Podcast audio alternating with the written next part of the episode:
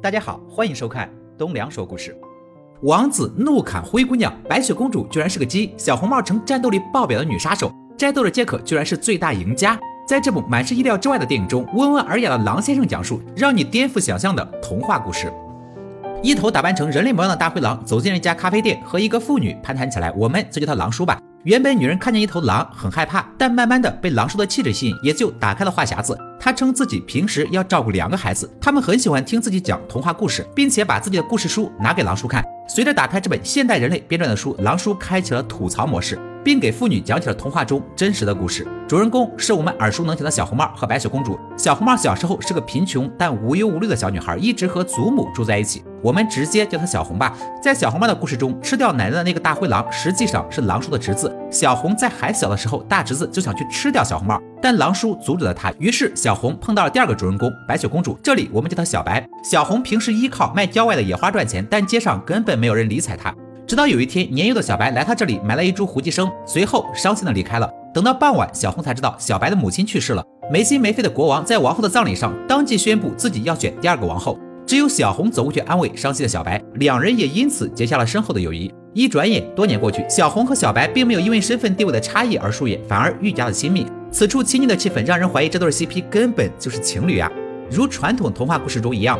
后妈也有一面魔镜，她天天问魔镜自己美不美。本来魔镜一直敷衍她最漂亮，但长大后的小白比她还美，他就派猎人去杀掉公主。就在百合 CP 卿卿我我的时候，猎人骑着马撸走了小白，但不慎把枪掉在了地上。也就是这把枪让整个故事的走向变得猎奇起来。小红看着远去的小白无能为力，她捡起了那把枪，悻悻地往回走。而狼叔的大侄子此时已经长大，他觉得自己的翅膀硬了，不再听狼叔的劝阻，毅然决然地离开了森林。小红的外婆就如故事里一样，被狼侄子一口吞进了肚子。这时捡到枪的小红回家，发现外婆不见了，取而代之的是一只奇怪的狼。于是抬手就给了狼一枪。在出门的时候，小红身上多了一件狼皮外套。再说小白这边，猎人终究还是没有对小白下手，他放走了小白，自己去肉店买了动物的内脏。王后以为猎人带来的是真的死去的小白，就狼吞虎咽的吃了下去。保住小命的小白，皇宫是回不去了，就搭上了七个小矮人的车去了另一个城市，从此成了他们的保姆。这七个小矮人有赌马的习惯，但手气总是不怎么好。不久之后，他们就穷得连锅都揭不开了。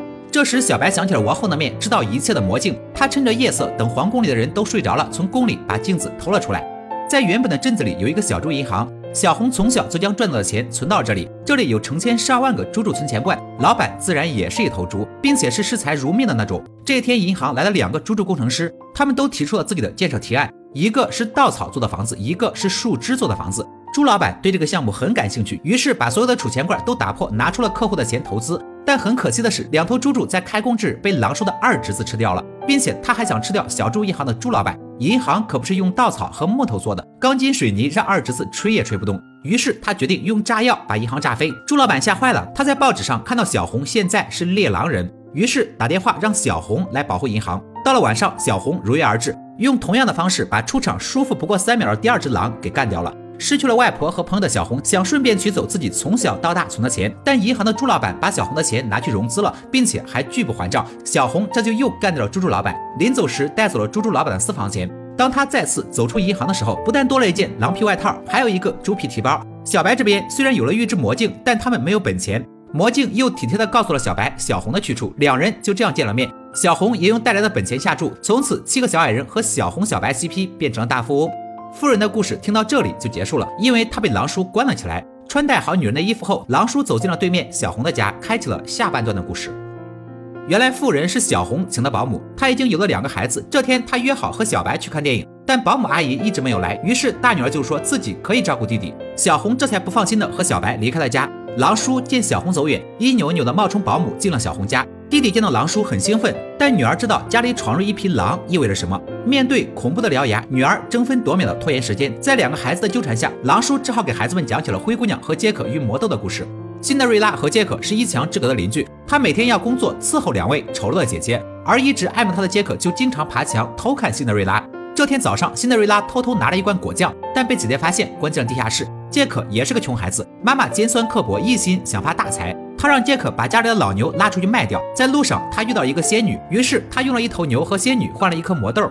妈妈对他的愚蠢行为很生气，把魔豆扔到垃圾堆，并且胖揍了他一顿。辛德瑞拉被关进了地下室后，两个丑姐姐就去皇宫参加舞会了。而牵着牛的仙女路过，听到了辛德瑞拉的呼救，就把她变成了漂亮的小公主。就这样，辛迪也去参加了舞会，一切就和传统童话一样。在舞会上，王子对美丽的辛德瑞拉一见钟情。到了十二点，辛德瑞拉丢了一只鞋子跑掉了。可接下来的剧情让人大跌眼镜。胖姐姐把辛迪漂亮小巧的鞋子换成了自己肥大且臭烘烘的鞋子，又把辛迪的鞋子扔到马桶冲走。王子对这只不同的鞋子感到疑惑，但第二天还是照常按照鞋子的标准选王妃。而杰克这边，在昨天夜里辛迪去皇宫的时候，院子里那颗魔豆也窜出了地面，一直长到了云霄里。早上惊喜的杰克打算爬上去看看，这果然是个神奇的藤蔓，在云端上面长满了无数巨大的金叶子。但杰克不常洗澡，云端上有个嗅觉灵敏的巨人，他闻到了杰克身上的味道，差点吃了他。惊魂未定的杰克颗粒无收的回到了地面。妈妈认为他太胆小，出于对财富的追逐，就自己爬了上去。但很可惜，尖牙利嘴的妈妈被巨人一口吃掉了。到了晚上，杰克洗了个澡，重新爬上藤蔓。这次巨人没有闻出他。趁着巨人睡着后，杰克摘了很多金叶子，他用这些叶子和仙女交换了一个店铺。